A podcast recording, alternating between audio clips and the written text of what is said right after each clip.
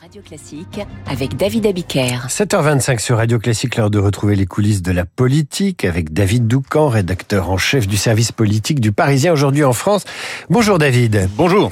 Ce matin, les répliques politiques du drame de Romans-sur-Isère sont loin d'être terminées alors que des actions de l'ultra-droite se multiplient après le meurtre du jeune Thomas. Le porte-parole du gouvernement, Olivier Véran, s'est rendu hier dans le village de Crépol dans la Drôme. Oui, pour euh, mettre en garde contre un risque de basculement de la société. Sauf que ce n'est pas Olivier Véran qu'on a le plus entendu, c'est un kidam, interrogé en marge du déplacement ministériel. Manteau jaune fluo, regard furieux.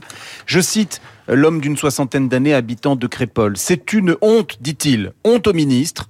Depuis toujours, tous ces gouvernements défendent la France des cités contre la France de Thomas, la France rurale, celle des gens qui élèvent leurs gosses comme il faut, qui ne les élèvent pas dans la haine de la France et des Français.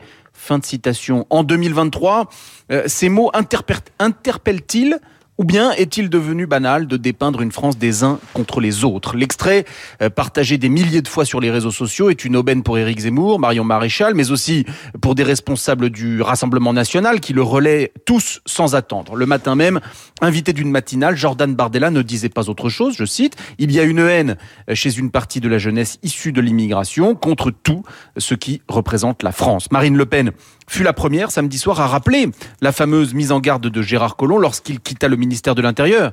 Aujourd'hui, on vit côte à côte. Je crains que demain, on ne vive face à face. La prophétie semble malheureusement s'être réalisée. Et l'extrême droite s'en réjouit. Bien sûr, puisque c'est le chemin de sa victoire. Et en coulisses, le pouvoir s'inquiète, comme ce cadre qui s'étonne qu'on ait envoyé que Véran après les heures du week-end. Emmanuel Macron était hier au musée de la Marine, il sera aujourd'hui aux Assises de la mer, et vendredi, il plantait un arbre dans le Jura. Cela n'aurait-il pas été utile qu'il aille à Crépole incarner l'ordre, alors que la tentation de se faire justice soi-même remet en cause les fondements même de l'État. Une figure macroniste le regrette et met en cause un entourage présidentiel, je cite, frileux. Car c'est bien tout l'enjeu incarner l'ordre, comme Nicolas Sarkozy en 2007 et en 2012. Et à l'époque, le FN était encore sous la barre des 20%. Incarner l'ordre et obtenir des résultats. Seul barrage réellement efficace contre la montée des extrêmes. Le monsieur au manteau jaune euh, disait aussi euh, connaître déjà d'avance le verdict, le verdict du procès. L'assassin de Thomas aura quoi? 8 ans et il sortira au bout de 4 prédit-il. Peut-être que la justice lui donnera tort. En attendant, l'extrême droite joue sur du velours.